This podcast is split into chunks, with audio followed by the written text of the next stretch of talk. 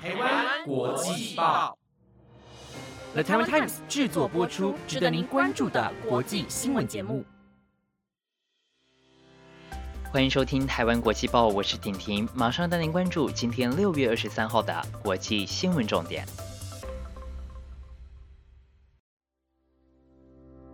各位听众朋友，大家好，欢迎收听台湾国际报。今天是星期三，大家过得好吗？疫情指挥中心今天宣布，第三级的警戒要维持到七月十二号，希望大家可以再忍耐一阵子，相信再过不久，疫情就能够得到很好的控制。今天婷婷将会带您持续关注疫情的消息。安卓手机上的 Google 一直停止运作，要怎么办呢？哪个城市的生活费最贵呢？还有关于缅甸政变的后续发展，以及杨安泽纽约市长之路的初选结果，千万不要错过了。今天婷婷一样会回复大家在 IG 上询问我的问题，提醒大家，如果想要知道我的回复，一定要听到节目的最后哦。使用安卓手机的听众朋友，最近手机是不是一直跳出 Google 屡次停止运作的讯息，让手机没有办法正常运作呢？导致这个状况的原因，就来自于 Google App 二十一号释出的版本更新。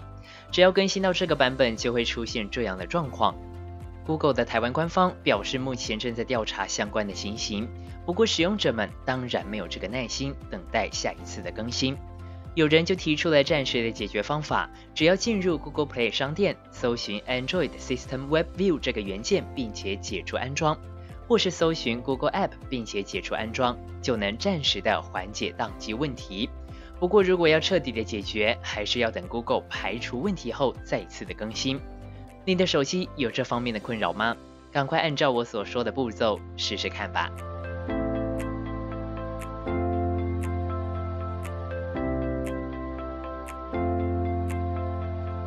因为疫情，你是不是已经很久没有出国旅行了呢？不过，随着各国施打疫苗的进度越来越快，许多的国家也都逐渐的恢复了以往的生活。泰国在昨天六月二十二号也通过了普及沙盒计划，从七月二十一号开始，只要是在中低风险国家待满二十一天，且完整接种疫苗超过十四天，就可以在入境普吉岛时不用隔离。所谓中低风险国家，泰国公共卫生部每两周会更新一次，而目前台湾也属于中低风险国家之一。也就是说，台湾的民众只要你接种了完整的疫苗，超过十四天后，我们就可以在不用隔离的情况下入境普吉岛。如果想要从普吉岛前往泰国其他地区，只要在普吉岛上待满十四天，并且在第六天以及第十三天做一次检测就可以了。当然，这个计划还是有可能暂停或是调整的。泰国政府表示，普吉岛开放后，每周新增案例如果有九十例以上，超过六个区域有感染的案例，三个群聚感染热点或是找不到感染源，医疗设施负荷能力超过百分之八十，政府就会暂停或调整普吉沙盒计划。如果你已经完整的接种了疫苗，你会想要去普吉岛吗？不过，目前台湾完整施打两剂疫苗的民众还算是少数。如果想要出国游玩，可能还要再等等了。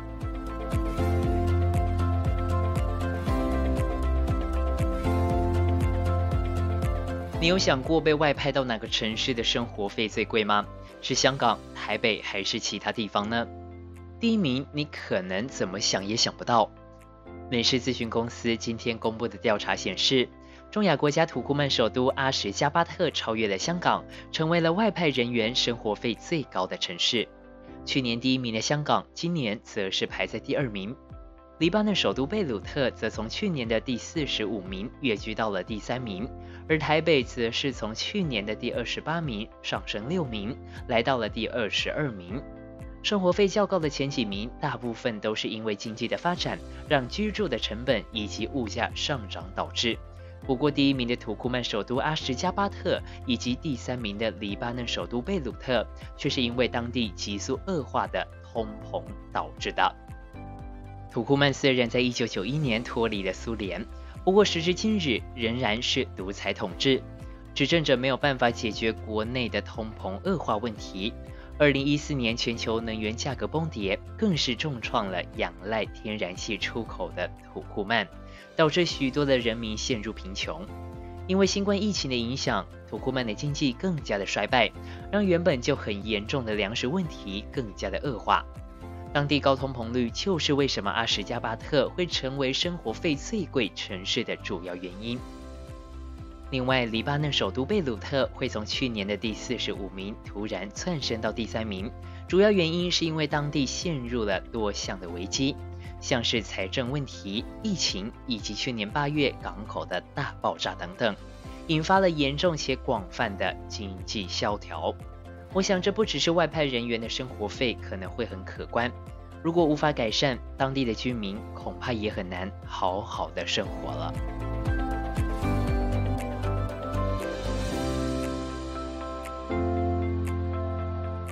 缅甸军方政变到了今天依然持续的延烧。反对缅甸军方的人士组成了全国团结政府，并且成立了人民防卫部队。缅甸军方政府声称全国团结政府叛国，且人民防卫部队是恐怖分子。在昨天六月二十二号的早上，双方的军队在人民防卫部队所在的一所学校基地交火，各有伤亡。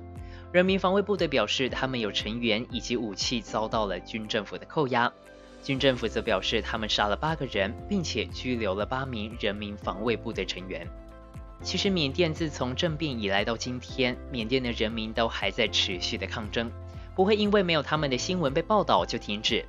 台湾国际报将会持续的为您掌握国际消息，有任何的最新状况，将会尽快的报道给听众朋友。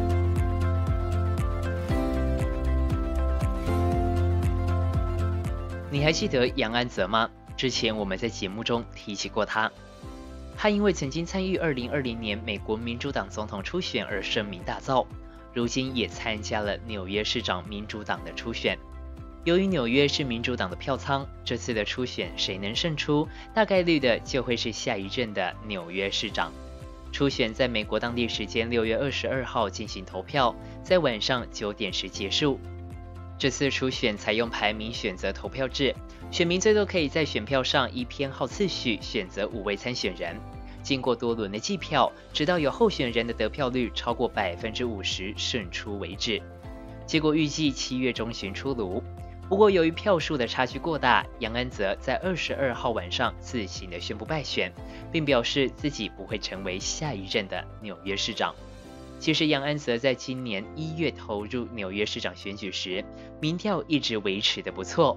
不过比起民生问题，由于近几日纽约市枪击案不断，民众更关心的是治安的问题。出身警官、强调治安的候选人亚当斯，在初选就拿下了第一名的百分之三十一得票率。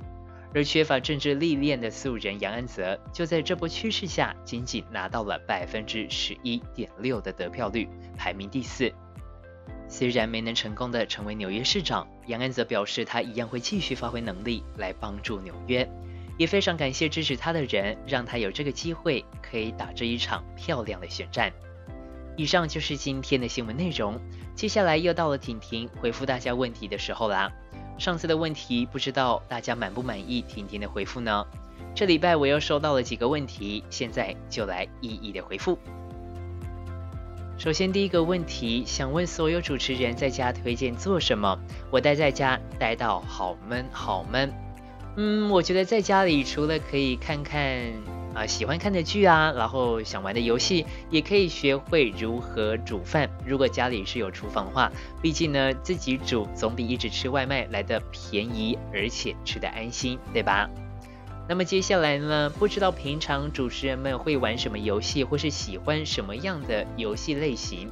我比较常在玩的游戏是跟运动有关的，像是棒球或是篮球的，因为婷婷呢非常的喜欢体育。当然还有英雄联盟，然后最近呢还有喜欢一款叫做风种菜的游戏，因为呢在游戏里面种一种呢，之后就有机会可以获得实体的蔬菜或是水果礼盒，所以呢我就想要加油一下，希望也可以拿到呃实体的蔬果这样子。不过玩游戏呢确实是蛮花时间的，所以大家呢还是要谨慎的评估啊，然后如果是真的有空的话呢，再来玩游戏哦。下一题，明天好像会宣布是否降三级，主持人们怎么看呢？那今天已经宣布了三级将会持续到七月十二号。那我认为呢，这个决定是正确的，因为呢，呃，不要因为疫情稍微有趋缓，我们就放松警戒，对吧？保险一点，预防胜于治疗。大家加油，再忍耐一下。最后一题，婷婷会觉得自己很帅吗？上次猜图片的时候，感觉对自己的外貌很有自信。嗯，我觉得其实人都要对自己很有自信，应该说有自信是好事。那婷婷自己觉得自己的长相的话，是别人看了不会觉得特别帅，但是也不会讨厌的那种类型。那我也觉得说，一个人除了有外表以外呢，也要有丰富的内涵。如果只有外表而没有内涵的话，相信也没有办法太过于吸引人。最后，婷婷还想要就玩什么游戏以及在家里可以做什么这几件事情来啊做一个补充。就是其实有一些游戏在你玩一玩之后呢，这些游戏里面的商品是会有价值的，那么你就可以透过这些商品呢来转换变成一些现金，也就是说可以边玩游戏边赚钱的意思。那我相信呢，每个人喜欢的游戏不一样，那每个游戏呢也会有它不同的定位以及市场。找到你喜欢的游戏，如果这个游戏是你喜欢又可以边赚钱的话，相信成就感是会高上不少的。那如果不玩游戏也没有关系，在家里不一定要浪费时间，不一定要消磨时间，可以找一件你真正想做的事情，趁现在有空，赶紧的去付诸行动吧。今天的你问我答就到这边告一段落喽。如果听众朋友们还想要询问更多关于我的问题，记得到 IG 主页的 Link Tree 当中点选国际报主持群，你问我答，只要你敢问，我就会回答你哦。